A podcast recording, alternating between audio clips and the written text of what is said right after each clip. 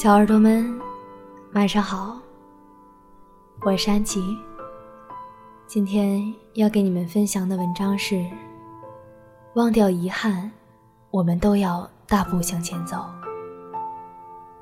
第一个故事是来自记录人沙弥的故事。曾经看过一句话说：“我已经很久没有坐过摩托车了，也很久未尝试。”这么接近一个人了。虽然我知道这条路不是很远，我知道不久后我就会下车。可是这一分钟，我觉得好暖。我对你的喜欢，就像喜欢旋转木马的人，等到音乐停下来，我就得离场，而你则继续你的光芒万丈。但是那些与你一起度过的美好时光，曾经细细碎碎的将我的生命点亮。时隔今年，我们终究还是走到了我站在你左侧，却像隔着银河这一步。没有坚定的选择和你在一起，说不遗憾，是假的。我真的有很喜欢过你。你问我，都是第一次喜欢一个人，为什么要轻易让给别人？我没能告诉你，那个人不是别人，他是我的好朋友。现在回想，我们没能发生的爱情，兴许从来都无关他人，只是我们俩都不够勇敢。我喜欢你比阿佳认识你还早。那天大学入学，你代表学院的新生发言，穿着白色的衬衫，袖口微卷上手腕，几分钟的脱稿演讲，你抑扬顿挫，台下掌声不断。我们的交集从那开始。你托人辗转告诉我，谢谢我的稿子。你与我。开始是个姓名，后来是个背影。我去蹭过你的专业课，在陌生人的好奇眼光里不露痕迹。有意无意了解你演讲所需要备好的稿件，替你做细微之处的修改。每周都会有的音乐会表演，我一次都没落下，在人群的外围倾听你。为你鼓掌。我没有勇气靠近你，阿佳却像个撞南墙也很用力的姑娘。她告诉我，她喜欢上了一个人，名姓却与你分毫不差。他带着我对你围追堵截，直至你看着我，却说着明确拒绝他的话。阿佳问我与你是否熟识的时候，我的心跳漏了一拍。他却转而一笑，跟你嬉笑说：“做不成恋人，依然可以做朋友呀。”我们真的成了朋友，三个人的怪圈，彼此心照不宣。阿佳很喜欢你，拒绝了一众男生的表白。我也很喜欢你，可我。从来没有对你说过。你申请交换生出国前的最后一餐，阿佳没有来。两个人的气氛有点怪异。我们扬言不醉不休，想借着酒劲儿跟你表白。我怂了，喋喋不休地说了一通，堵住你想说出口的话。那是我们最后的默契。后来再见到你，已有另一个他在你身旁笑颜如花。谢谢你，出现在我的青春里。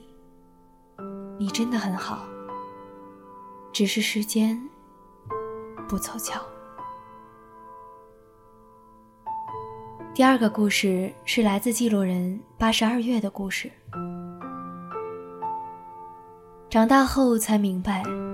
也许当时自己的一个坚持，就可以让现在的一切都变得不一样。但遗憾，我没有，所以如今一切如常。我亲爱的姐姐，我永远爱你，并想和你说一句对不起。姐姐的小孩今年四岁了，每次放假回家，我都要给他带点什么回去。念大学的时候，自己其实过得很穷，舍友常常开玩笑：“你外甥女可真是亲生的，自己都不舍得买件衣服，还每次都惦记着她。”我外甥女当然是亲生的，如果他们知道姐姐对我来讲意味着什么，就什么都不会说了。我要把她对我的好加倍的给他。弟弟出生那年。计划生育正查得紧，他的降临意味着我们这个本不富裕的家庭要负担好几万的罚款。偏偏那时候我该念初中，姐姐要升高中，家里东拼西凑也拿不出两个人的学费。开学的日子越来越近，爸妈的眉头皱得越来越紧。直到有一天吃晚饭的时候，我姐说。我不想上学了，我不喜欢念书。我爸急了，说：“不行，你这么小年纪，你不上学能干什么？”我姐说：“我已经完成九年义务教育了，你们不能逼我，也不用劝我。”然后放下碗筷就进屋了。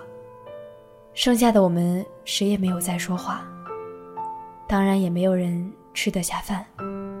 姐姐不上学了，意味着我可以继续念。姐姐老说我念书好，其实我知道她比我念书念得更好。她的高中录取通知书现在还整整齐齐地摆在她的抽屉里。我没办法想象，她对着这个通知书偷偷流过多少泪。后来，姐姐跟着别人去外面打工赚钱，然后总是给我跟弟弟买新衣服。印象里，我所有穿的体面的衣服都是姐姐给买的。她给我和弟弟买好的衣服，把好日子也让给了我们。后来，姐姐嫁人了，一个普普通通、本本分分的男人，对她很好。她出嫁的那天，我哭得不能自已。那时候的我已经能明白，她能过上这对其他人来说略显平淡的日子，有多不容易。但还好，她很幸福。我有时候也想，如果姐姐要退学的时候，我能坚持反对，他的人生就不会是现在的模样了吧。我现在拥有的一切都是他让给我的，他可以念大学，可以来大城市里，他一定把一切做得比我做得好得多。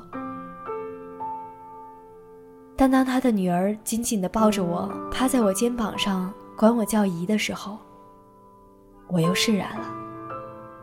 一切都是注定的，谁又能说现在的生活就不好呢？我们只要努力向前走就好，不要再给未来遗憾，就好。好啦，小耳朵们，那今天给你们分享的故事到这里就要结束了。如果你们也有什么想和安琪说的，或者是想在以后的节目中听到的，可以给我们的微信公众号十七 seventeen 留言，我们在这里等着你。晚安，好梦。浪漫的灯笼，即时的汤面，新买的衣裳，压碎的零钱，小布鞋，花手绢，吹糖线，我蒙上帕子数到三声，你快快躲到老树的后面。姐姐，去年见你一面，你仍然笑着笑着就说起从前，儿时的巷子里深深浅浅。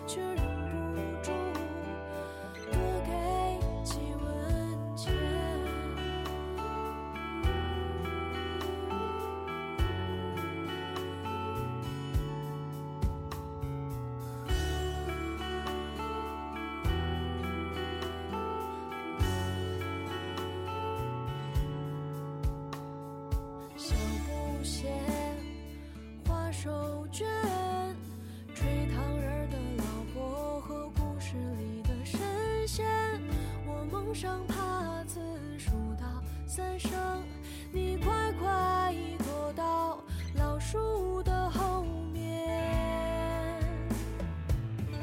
姐姐去年见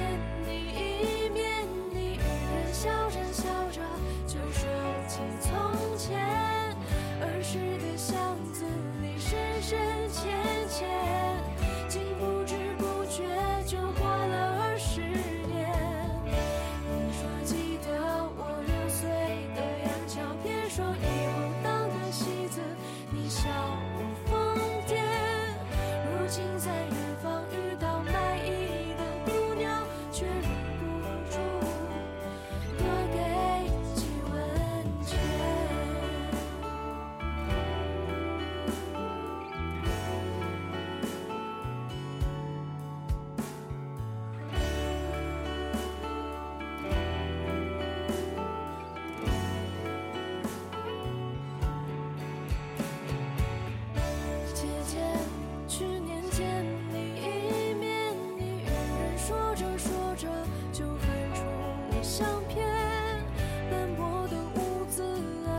心电。